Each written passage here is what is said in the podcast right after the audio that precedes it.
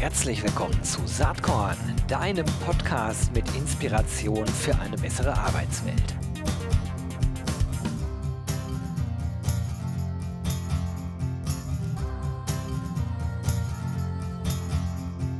Hallo und herzlich willkommen zum Saatkorn Podcast. Heute mit einem alten Bekannten, den wahrscheinlich 95, hm, vielleicht auch 99 Prozent, vielleicht auch 99,9 Prozent von euch kennen werden. Äh, es ist nämlich niemand anders als Robindro Ulla, äh, Trendens CEO. Herzlich willkommen, schön, dass du da bist. Ja, vielen Dank. Freut mich auch wieder hier Gast sein zu dürfen. Ja, wir spielen uns ja ab und zu die Bälle mal hin und her, je nachdem, wer gerade was zu erzählen hat. Und ich bin zwar schon etwas spät dran, urlaubsbedingt, aber ich wollte mit dir natürlich unbedingt nochmal über die aktuellen Entwicklungen bei Trendens sprechen. Ähm, vor kurzem war zu lesen, dass du 20 Prozent an Trendens übernommen hast. Erstmal herzlichen Glückwunsch, das finde ich mega cool. Äh, A, äh, dass, dass du das machen kannst und B, äh, dass äh, Funke da auch mitmacht. Ähm, äh, durchaus äh, ein wenig Neid klingt auch mit. ich finde das ganz, ganz klasse. Und war das a long time in the making? Und, und was waren so die Hintergründe eigentlich dafür? Ähm, ja, also der, Pro der Gesamtprozess hat ein bisschen äh, länger gedauert, was aber bei so solchen Geschichten, glaube ich, nicht ungewöhnlich ist. Du kennst das ja auch, wenn man Firmen kauft oder vielleicht auch Teile, ähm, dass durchaus äh, ein etwas längerer Prozess davor steht. Ja, der, der Grund, ähm, ich versuche es mal so ein bisschen zu erläutern. Also tatsächlich ist Trendens jetzt der Job, den ich bislang am längsten hatte. Ich habe noch nie so lange auf einem Job gesessen sozusagen. Und ähm, nachdem ich bei Voigt 2015 ausgetreten war, habe ich mich ja selbstständig gemacht und muss sagen, dieses Gefühl, sich selbst etwas aufzubauen, eine eigene Firma zu haben, ist schon ein sehr, sehr cooles Gefühl.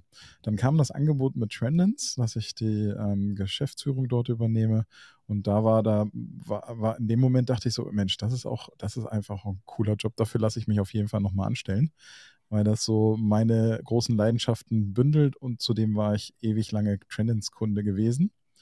Und ähm, dann kam es jetzt irgendwann dazu, dass ich gesagt habe, so jetzt, jetzt möchte ich doch nochmal quasi Teilhaber werden. Ich möchte eigentlich richtiger Unternehmer sein und ähm, mit, meinen, mit meinem eigenen Geld drin stecken und es auch weiter ausbauen. Und so kam das dann.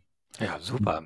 Ja, von Funke-Seite ähm, hat es auch ein bisschen gedauert sozusagen. Das ist äh, für Funke ein eher ungewöhnlicher Schritt, ähm, dass die das gemacht haben, aber haben sich dann äh, überzeugen lassen und ähm, haben, glaube ich, auch Lust, das mit mir zu machen. Das glaube ich auch. Aber man muss ja auch sagen, ähm, vielleicht äh, als Überleitung auch in, in die Trendens-Story der letzten Jahre, du hast ja damals ein ganz anderes Trends übernommen, als, als es jetzt ist. Ne? Also ihr habt ja ganz mhm. viel digitalisiert, ganz viel äh, automatisiert und ähm, ja, wir haben schon mal darüber gesprochen in dem letzten Podcast, den wir zusammen aufgenommen haben, ist noch nicht so lange her, bei dir in dem Fall, dass du äh, mein erster Podcast-Gast äh, damals warst und da haben wir nämlich genau darüber gesprochen, was äh, bei Trendens denn jetzt passieren soll, weil das damals ganz aktuell war. Und ja, jetzt ist ein paar Jahre später und ist eine ganze Menge passiert. Vielleicht kannst du mal den Status quo von Trendens ähm, einmal skizzieren, wo ihr heute steht äh, und vielleicht auch einmal sozusagen in ähm, gerade rücken, was die Entwicklung dann eigentlich in den letzten Jahren wirklich war. Ja, also heute stehen wir am Punkt, dass wir tatsächlich, ähm, wir sind quasi eine frisch geschlüpfte Data as a Service Company. Das heißt, wir bieten unseren Kunden Daten auf Weboberflächen an, wo sie sich äh, je nach Bedarf einloggen können, um diese zu betrachten. Und das war so die Vision, mit der wir vor fünf Jahren gestartet sind, dass wir es schaffen, das Statista des Arbeitsmarktes zu werden und das dann nicht nur mit unseren eigenen Daten, sondern auch relevante Drittdaten unseren Daten hinzugefügt werden, beziehungsweise auch einfach in den Dash Dashboards, die wir unseren Kunden anbieten, mit angezeigt werden, um dem Kunden die bestmögliche Ausgangsposition für eine gute datenbasierte Entscheidung zu geben. Ja, eine super Vision, wie ich damals schon fand und mhm. sehr cool, ähm, dass das jetzt tatsächlich auch so ist, dass deine Vision Realität geworden ist. Wie ist das denn eigentlich mit den Drittdaten gelaufen? Das hast du damals nämlich auch schon erzählt und ich habe damals so gedacht, ja, geile Idee, aber es ist wahrscheinlich gar nicht so einfach, an Drittdaten ranzukommen. Vielleicht täusche ich mich da aber auch.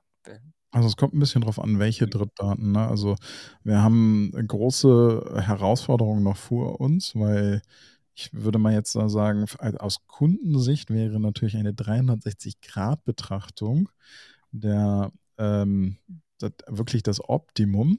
Aber für eine 360-Grad-Betrachtung müsste ich dann auch noch an interne Unternehmensdaten rankommen. Mhm. Und das ist dann schon echt, ähm, das, da wird es schon knackig. Ähm, wenn wir jetzt über unsere Drittdaten sprechen, dann ist, sind das beispielsweise Stellenanzeigen, Daten von entsprechenden Anbietern oder aber auch die Daten des Statistischen Bundesamtes oder zum Beispiel Kununu-Daten, die wir mit anzeigen und reinladen oder SimilarWeb.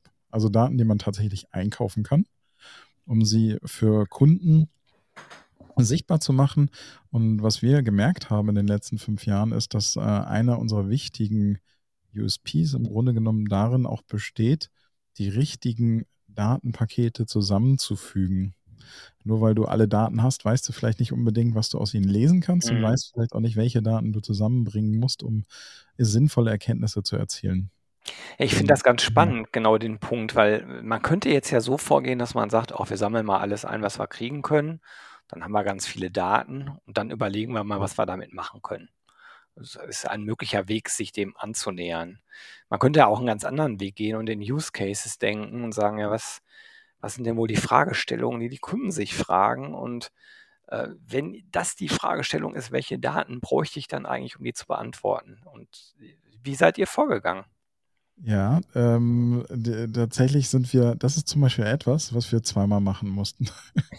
Also, wir haben tatsächlich 2000 und jetzt lass mich lügen, das war, ich glaube, sogar noch kurz vor der Pandemie, 2019, 2002 haben wir unsere erste Kundenbefragung gemacht, die ergeben hat, dass die Kunden nicht so genau wussten, was sie eigentlich sehen wollen und welche Fragestellungen sie haben wenn es um Daten geht.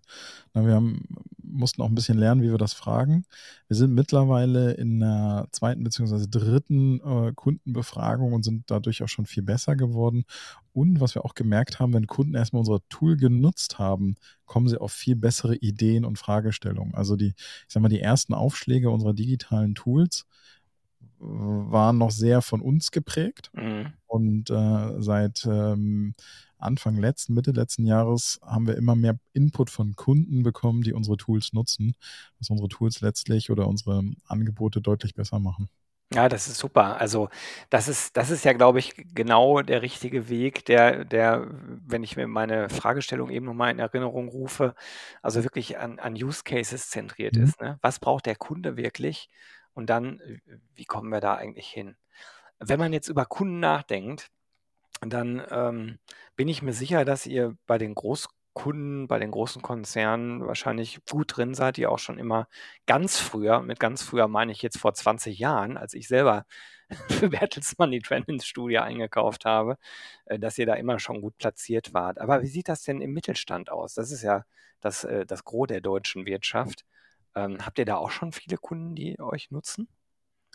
Ähm, vieles wahrscheinlich relativ, aber wir ähm, haben es tatsächlich, also wir haben mehrere Ansätze gefunden und ein Ansatz ist natürlich auch das zweite Thema, über das wir heute noch reden. Wir haben äh, beispielsweise im letzten, beziehungsweise vorletzten Jahr, glaube ich schon, äh, unsere Awards für äh, KMUs geöffnet im Sinne von extra Kategorien für kleinere Unternehmen eingeführt, auch für den Mittelstand. Und ähm, das natürlich auch deswegen gemacht, um Trendins besser zu positionieren oder sichtbarer zu machen im Mittelstand, weil unsere Produkte mittlerweile eben nicht nur unternehmensspezifisch sind. Das ist so, so wie diese großen Studien, die du dann vor 20 Jahren gekauft hast, wo tatsächlich ja namentlich Arbeitgeber drin vorkommen, mhm. hin zu immer mehr Produkten, wo du kein Global Player oder bundesweiter Player sein musst, um drin vorzukommen, sondern wo es tatsächlich um wichtige Zielgruppen-Insights geht, die für dich als Unternehmen relevant und spannend sind. Und ähm, es gibt immer mehr Mittelständler und auch kleinere Unternehmen, die verstehen, wie Daten genutzt werden und dass Daten an einem Ort übersichtlich aufbereitet direkt in Grafiken ihnen auch helfen. Und da gibt es auch nach wie vor unterschiedliche Use Cases. Einer, einer der Use Cases, mit denen Unternehmen zu uns kommen, ist äh, der Rechtfertigungs-Use Case. Ich habe irgendwas gemacht und äh, oder ich habe was vor und äh, habt ihr vielleicht Daten, die das rechtfertigen oder untermauern? Und äh, wir haben jetzt ganz langsam sukzessive immer mehr Unternehmen, die tatsächlich unsere Daten und auch noch unseren Monitor beispielsweise ähm, zur operativen Aussteuerung nutzen. Das heißt, sie gucken in die Daten und lassen sich inspirieren oder nutzen sie für Direktansprache oder sonst irgendwelche Prozesse im täglichen Recruiting-Alltag. Das setzt natürlich voraus, dass auf der Kundenseite oder halt im Markt immer mehr Datenkompetenz äh, entsteht, was sicherlich der Fall ist. Ähm, aber äh, sowas braucht ja immer seine Zeit. Äh, wie ist dein Gefühl, wenn du so auf den Markt schaust? Ähm, ist, das, ist die Mehrzahl der Unternehmen so schon unterwegs? Ich würde das mal äh, spontan verneinen, aber du hast natürlich einen besseren Blick darauf. Wie ist das? Nee, ich, da äh, stimme ich dir voll zu. Also die Mehrzahl der Unternehmen ist noch nicht so weit. Wir machen, versuchen gerade mit der Zukunft Personal gemeinsam eine äh, Befragung der HRlerInnen, ähm, die auf, dieser, äh, auf diese Messe gehen, durchzuführen und versuchen dort gerade einen Benchmark zu erstellen. Wie sieht es denn tatsächlich mit der Datennutzung oder Datenkompetenz im HR-Bereich aus? Dazu werde ich dann wahrscheinlich nach der ZP ein bisschen mehr sagen können. Aber jetzt so aus dem, was wir erleben, ist es wirklich so, den Monitor gibt es schon seit mittlerweile drei Jahren. Also wir sind Anfang 2020 gestartet. Das Produkt kam mit der Pandemie. Und wir merken erst wirklich in diesem Jahr, also zweieinhalb Jahre später, im Sommer, jetzt geht es richtig gut los, dass wirklich Unternehmen auf uns zukommen und sagen, hey, Monitor, wie sieht's aus? Könnten wir hier ein Abo abschließen? Also muss ich mir vorstellen, es ist wie so ein Statista-Abo, was du, was im Grunde mhm. genommen jeder Recruiter abschließen könnte. Und der Wunsch, damit zu arbeiten, das kommt so langsam in diesem Jahr, habe ich das Gefühl. Aber es gibt auch immer mehr Angebote, ja, so von den lieben Kollegen Verhöfen und Fellinger zum Beispiel, die HR Data Dudes. Also wirklich auch immer mehr Möglichkeiten, sich im Bereich Daten schlau zu machen. Ja, ja, absolut. Und äh, es gibt nicht nur solche Angebote, sondern es gibt durchaus ja auch Unternehmen, die so ein bisschen in Konkurrenz zu Trendance stehen, was, was nach meinem Dafür halt eine gute Entwicklung ist, denn äh, wo es mhm. halt mehr Angebot gibt, gibt es halt auch einen echten Markt. Ne? Also ich glaube, du warst sehr früh mit, mit deiner, mit eurer Vision unterwegs, aber ähm, es gibt inzwischen auch eine ganze Reihe weiterer Angebote, die aber nicht so umfassend sind, würde ich zumindest sagen, auf Basis meiner Kenntnis, wie das bei euch der Fall ist. Was ich spannend finde, ist, wenn man bei euch auf der Webseite unterwegs ist, würde ich ja so langsam erwarten, dass man dass man ähnlich wie bei SaaS-Angeboten äh, im Web äh, irgendwie auch so eine Art digitalen Abschluss sieht. Ne? Dass man sagt, also hier kleines Paket kostet so und so viel, mittleres so und so viel, großes so und so viel. Ähm, Habe ich aber bei euch noch nicht gefunden. Liegt das daran, dass ihr wirklich, ähm, dass es drauf ankommt, also nämlich auf die Fragen des Unternehmens, dass es gar nicht machbar ist, das so zu standardisieren. Ähm, also wir haben ja im Grunde genommen drei große Produktkategorien oder drei große Themenbereiche. Einmal die individuellen Studien, die kann mhm, man genau. nicht äh, über die Website verkaufen. Da geht es auch meistens um eine globale Sicht. Also da haben wir die meisten Studien drin, die wir in 10, 20, 30 Ländern machen. Dann haben wir die, ähm, die arbeitgeberbezogenen Studien. Das sind sozusagen unsere, die, die du auch gekauft hast. die Rankings. Also, ne? Genau, die, die, hinter den Rankings steht ja auch quasi, also hinter den Rankings steht ein Fragebogen von 70 Fragen, sodass mhm. du da auch sehr, sehr viele Erkenntnisse draus ziehen kannst. Im Moment so um die 140.000 Befragte. Ähm, die eignen sich auch nicht im sozusagen im SaaS-Business-Verkauf. Nee, aber der HR-Monitor wird sich genau. eignen. Ne? Der HR-Monitor äh, wird sich eignen und eignet sich dafür auch äh, unserer Ansicht nach. Wir haben ähm, das noch nicht freigeschaltet auf unserer Website. Wir haben sitzen gerade daran, sozusagen einen No-Touch-Shop dafür aufzubauen und merken aktuell aber noch, dass das Produkt wirklich noch so erklärungsbedürftig ist, dass wir den Eindruck haben, wenn wir das jetzt machen würden, würden es noch nicht so viele nutzen. Aber vielleicht äh, belehren uns äh, deine HörerInnen auch eines Besseren. Aber also tatsächlich, wir haben das definitiv vor. Aktuell sind wir noch so, die meisten stellen noch tausend Fragen und alles Mögliche, was sie zu diesem Monitor wissen wollen. Aber äh, genau das ist der Weg. Also wir werden äh, auf jeden Fall den Monitor über eine Online-Variante auch zur Verfügung stellen. Also den Kaufprozess online zur Verfügung stellen. Ja, und damit äh, hättet ihr dann wirklich äh, auch einen richtigen DaaS-Auftritt, ne? Mhm. Data as a. Service. Neue Kategorie, finde ich cool. Ja, ähm, ganz, ganz spannender Weg. Ich finde das mega, verfolge das ja auch schon die ganze Zeit und freue mich, äh, dass ihr euch da so gut entwickelt. Ähm, wir arbeiten ja auch an anderen Stellen immer mal wieder zusammen ne, zwischen Embrace und Trendens. Und das ist auch eine ganz gute Überleitung Richtung Trendens Awards, wo Embrace ja auch einer der Sponsoren ist dieses Jahr. Ich bin schon länger in der Jury mit dabei, freue mich da immer drauf und drüber, ähm, weil da wirklich, wirklich viele spannende Projekte immer auch bei mir auf dem Tisch landen. Ähm, wie groß ist die Jury dieses Jahr? Wie viele Leute hat Ähm, das? Ich ähm, muss lügen, aber ich glaube, wir sind dieses Jahr elf Leute. Ja, ich hätte gesagt, so um die zehn Leute sind das immer, ja. Genau. Cool, freue ich mich schon drauf. Ist zwar immer viel Arbeit, aber sind immer Projekte dabei, die echt spannend sind und die wirklich ähm, es verdienen, auch äh, gezeigt zu werden und eine Awareness zu bekommen. Ist ganz Absolut. lustig, ne, wenn man äh, in so einer Jury sitzt. Früher, als ich bei, bei Bertelsmann zuständig war für Employer Branding und so, habe ich ja dann natürlich auch gern äh, quasi in Anführungsstrichen meine Projekte eingereicht. Eigentlich immer mit der Idee, ähm, das so ein bisschen für die eigene Bekanntheit zu machen, aber vor allen Dingen, um intern Budgets rechtfertigen zu können. Das war eigentlich mal meine Haupttriebfeder, sagen zu können, schaut mal hier, hat Geld gekostet, war aber auch was wert.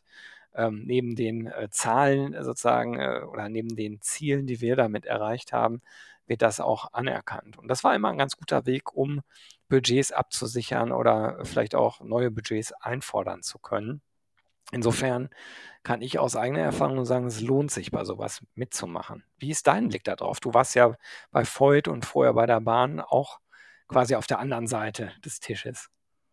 Ähm, ja, mein Blick ist auch, äh, also ich sehe den, diese Variante auch oder dieses Szenario und habe es früher auch sehr für mich genutzt, das Konzepte etc. So eine Art externen Stempel bekommen, mit dem ich dann intern wirklich Dinge bewegen kann im Sinne von, ähm, wenn ihr mir nicht glaubt, sozusagen, äh, glaubt hier einem externen, dass etwas abgesegnet wurde, als gut befunden wurde. Und daher in der Regel immer Türen für Neues eröffnet. Und von, also neben den anderen Themen, also zum Beispiel habe ich früher auch häufig Dinge eingereicht, ähm, wo ich wusste, wenn wir gewinnen, freut das auch einfach das Team und das ist auch eine Wertschätzung für das Team, Ja. welches Team gearbeitet hat. Ja, ja, das äh, absolut. Ist auch eine Facette, die echt eine Rolle spielt. Also es gibt eine Vielzahl an Gründen, warum das, äh, warum das Sinn machen kann. Jetzt äh, stehe ich gerade auf dem Schlauch. Ich weiß, dass wir jetzt bald die Jury-Sitzung schon haben. Im Moment kann man noch einreichen und zwar bis morgen. Also wenn der Podcast live geht, ist es wahrscheinlich vorbei oder werdet ihr noch ein bisschen verlängern? Ähm, wenn der Podcast live Der geht, Podcast sind, geht am Freitag live, ne? Genau, dann sind noch zwei Einreichungstage. ja, okay. Aber also sollten sich aufgrund des Podcasts äh, lauter Leute doch noch anmelden wollen, sollen die sich einfach mal direkt bei mir melden. Das ist gut. Ich werde dich natürlich in den Shownotes verlinken, wie auch sowieso die Trendens Website, aber auch die Award-Webseite. Genau. Genau, weil ähm, keine Ahnung, welche Reichweite der Award mittlerweile hat, aber wenn ähm, Unternehmen noch Projekte einreichen möchten, gerne. Die Deadline ist im Wesentlichen auch dazu gedacht, dass die Jury noch genügend Zeit hat, sich die Sachen vorher anzugucken. Stelle um ich mir auch, selber äh, ein Bein, das gibt's doch gar nicht. Äh, genau, um auch äh, wirklich die Sachen in Ruhe durchlesen zu können. Deswegen sind wir auch so viele JurorInnen. Ähm, ich meine, es sind zehn, also ich weiß gar nicht, elf, also zehn. Und ähm, wir versuchen die Arbeit natürlich auf mehrere Schultern zu verteilen, denn es ist nicht immer, also also ich glaube, es ist hochspannend, deswegen bin ich auch äh, schon in anderen Awards Juror gewesen, die ganzen Projekte sich anzugucken, aber es kostet einfach auch echt viel Zeit. Ja, das ist so. Aber es, aber es lohnt sich halt auch. Ne? Man lernt dabei auch eine ganze Menge. Ja, also die Einreichungsfrist wäre dann, äh, hast du ein Datum? Ja, 20.08. ist die Der Einreichungsfrist. 20.08. Da ist wirklich dann Genau. finito. Und ähm, die Award-Verleihung findet statt am 5. Oktober in Berlin.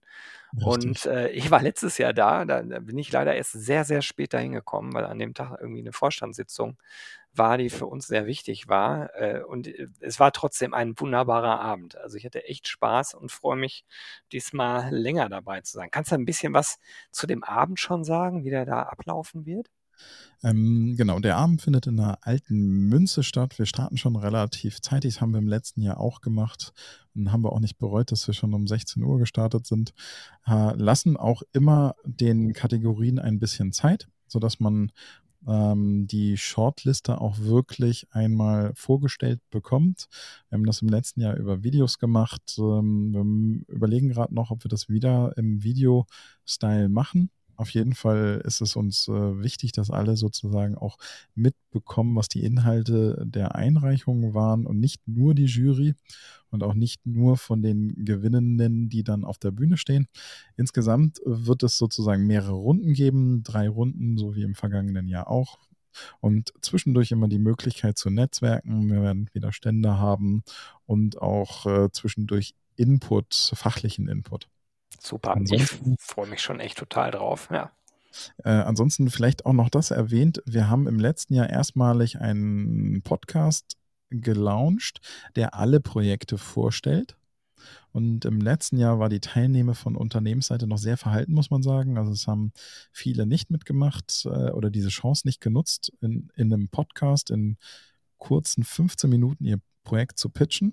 In diesem Jahr sieht es ganz anders aus. Es haben sich schon sehr, sehr viele jetzt bei mir gemeldet, die ihre Einreichungen auch im Podcast einmal pitchen wollen. Das ist der HR Pitch Podcast, der ähm, alle Projekte vorstellt. Also egal, ob ihr auf der Shortlist seid oder nicht, ihr dürft euer Projekt dort pitchen. Na, guck mal, das ist doch ein weiterer Grund, äh, hier noch schnell den Griffel zu spitzen und mitzumachen. Kann ja auch sein, dass äh, Saatkorn auch noch Bock hat, mit dem einen oder anderen nochmal zu sprechen. Also, was ich nur sagen will, die Multiplikation hinterher, die ist schon relativ groß bei diesem Award. Und ist auch ein Grund mit, warum ich in der Jury bin. Du hast das eben schon erwähnt, ich will es aber echt nochmal rausstreichen. Das ist, dass man es wirklich auch inhaltlich begründet und äh, nicht einfach nur vorgelesen bekommt, das waren die, die eingereicht haben und dieses Unternehmen hat gewonnen und keine Ahnung, äh, warum die gewonnen haben. Das ist bei den Trendance Awards halt nicht der Fall. Was ich sehr, sehr gut finde. Ja. Ja, gibt es noch irgendwas, äh, Robindro, was du gerne noch loswerden möchtest heute? Ähm, ja, vielleicht noch mal einen letzten Satz zu den Awards. Also ich glaube, ähm, es lohnt sich absolut mitzumachen, weil man A, bei der Aufbereitung sowieso häufig auch noch mal ähm, sich ein gutes Pitch-Deck für interne Themen oder auch vielleicht für andere Awards zurechtlegt. Ich glaube, aus, äh, aus meiner damaligen Unternehmensperspektive, es hat mir immer was gebracht, mich darauf vorzubereiten, Awards einzureichen. Und was man auch nicht unterschätzen darf, wenn man zu dem Event kommt, ist es wirklich cooles Netzwerken. Man hat immer direkt sehr geile Gesprächsanknüpfungspunkte, weil man dann doch auch vor Ort schon viele Projekte mitkriegt und ey, krass, was habt ihr da gemacht? Und äh, welche Themen waren dabei wichtig? Wie waren die Hinderungsgründe? Welche Hürden habt ihr überwunden? Und von daher, also ich, ich liebe Awards. Ich, ich mochte Awards schon, bevor ich die Trendance Awards hatte. Daher äh, macht gerne mit. Super. Ja, kann ich natürlich als Juror äh, in das Loblied nur einsteigen. ja, ähm, vielleicht letzte Frage von mir, Robino. Du kriegst ja so viel auch mit am Markt. Und äh, was mich immer interessiert, weil mein Claim ja ist Inspiration für eine bessere Arbeitswelt. Und ich weiß, dass du immer mit sehr offenen Augen durch die Weltgeschichte äh, stiefelst. Was hat denn dich eigentlich in letzter Zeit inspiriert oder zum Nachdenken gebracht, was du vielleicht hier im Podcast teilen willst? Das ist äh, eine gefährliche Frage zum Abschluss, lieber Gero. Tut mir leid. Also ähm, mich hat in letzter Zeit ganz krass das Thema WorldCoin getriggert, wenn Das- dir das was sagt. Das habe ich mitbekommen. Mir sagt es aber nichts. Erzähl doch mal kurz. Also WorldCoin ist ein Krypto-Projekt äh, von äh, unter anderem von dem Gründer von OpenAI, die ja für äh, sozusagen ChatGPT verantwortlich sind, die 2019 schon mit so einem Projekt gestartet sind, die sich überlegt haben, na, irgendwann in dieser ganzen digitalen Welt wird es den Moment geben, dass Menschen online ein eindeutig identifizierbar sein müssen. Und haben deswegen ein Projekt gestartet, das äh, auf der Blockchain, auf einer Blockchain basiert, wo ähm, dein Iris-Scan als eindeutiges Merkmal, um dich als Person zu identifizieren, genutzt wird und über die Blockchain sichergestellt wird, dass es deine Iris quasi nur ein einziges Mal abgelegt gibt. Und ähm, der WorldCoin ist sozusagen die dazugehörige Kryptowährung und das, was dann diesen digitalen Vertrag zum Leben erweckt, beziehungsweise äh, sozusagen zur Transaktion äh, begleitet. Und das Thema ist halt so spannend, weil es einerseits mh, hm, ganz, ganz viele Themen in der Bewerbung, in der Rekrutierung online lösen würde. Und auf der anderen Seite natürlich ein bisschen spooky und merkwürdig ist, dass eine private Organisation Halter aller Daten ist dann plötzlich. Dann aber wiederum natürlich über Blockchain-Technologie dezentral verteilt. Aber das ist, äh, hat mich jetzt so in den letzten Wochen ganz stark getriggert und auch nochmal zum Nachdenken gebracht. Denn in Berlin, man muss dazu wissen, die haben schon 400.000 Iris gescannt weltweit. Ist deine auch schon dabei? Nee, noch nicht, weil ich habe jetzt erst letzte Woche mitgekriegt, dass in Berlin so ein Scanner steht für ja. den WorldCoin. Das ist witzig. Äh, erinnert mich an meinen Sommerurlaub. Wir waren im Sommerurlaub äh, und ähm, da war die Möglichkeit, seine Iris abfotografieren zu lassen. Und das waren sehr, sehr coole Bilder. Die werden dann vergrößert und das habe ich mit äh, meiner Frau und meinen beiden kleinen Töchtern gemacht. Und das ist super spannend, sich die, äh, was ist Mehrzahl von Iris, die Irisse anzuschauen Iren wird wohl nicht die Mehrzahl sein, denke ich mal. Also die, die, Iris, die Irisse anzuschauen, weil man da echt äh, erkennen kann, äh, sozusagen äh, Gemeinsamkeiten, aber auch Unterschiede. Jede Iris ist ja einzigartig. Mhm. Jetzt denke ich natürlich gerade, vielleicht ist das nur eine verkappte Geschichte, um für WorldCoin die Irisse zu sammeln. Aber äh, naja, das nur am Rande. Ich ja. finde das faszinierend übrigens, über das ganze Thema Blockchain und welchen Impact das für Recruiting haben kann, habe ich vor kurzem auch einen Podcast hier aufgenommen. Den werde ich einfach auch nochmal in den Shownotes verlinken mit Martin El Kuri. Da haben wir genau darüber gesprochen. Ich habe das nur nicht mit dem Begriff WorldCoin in Verbindung gebracht. Also danke für die Inspiration, habe ich was gelernt und werde da auch nochmal ein bisschen nachlesen. Sehr gerne. Danke, dass du dir Zeit genommen hast. Hat Spaß gemacht, mit dir zu sprechen, wie immer. Und ja, weiterhin viel Spaß und Erfolg. Ich freue mich auf die Einreichungen bei den Trendance Awards und äh, auf ein Wiedersehen spätestens dann. Sehr schön. Vielen Dank, Gero. Ciao. Ciao. Jo, das war diese Saatkorn Podcast Episode. Wenn du nichts mehr verpassen willst und dich überhaupt für die Saatkorn Themen interessierst, dann abonnier doch einfach meinen niegelnagelneuen Newsletter. Und dann bekommst du jeden Sonntag frisch alle Artikel, alle Podcast-Folgen, außerdem noch meine wöchentliche Kolumne und die Verlosung der Woche in deine Inbox. Musst du natürlich nicht sonntags lesen, geht auch montags oder dienstags. Ich würde mich sehr freuen. Hier nochmal die URL saatkorn.com slash newsletter. Tja, dann bis bald. Ciao.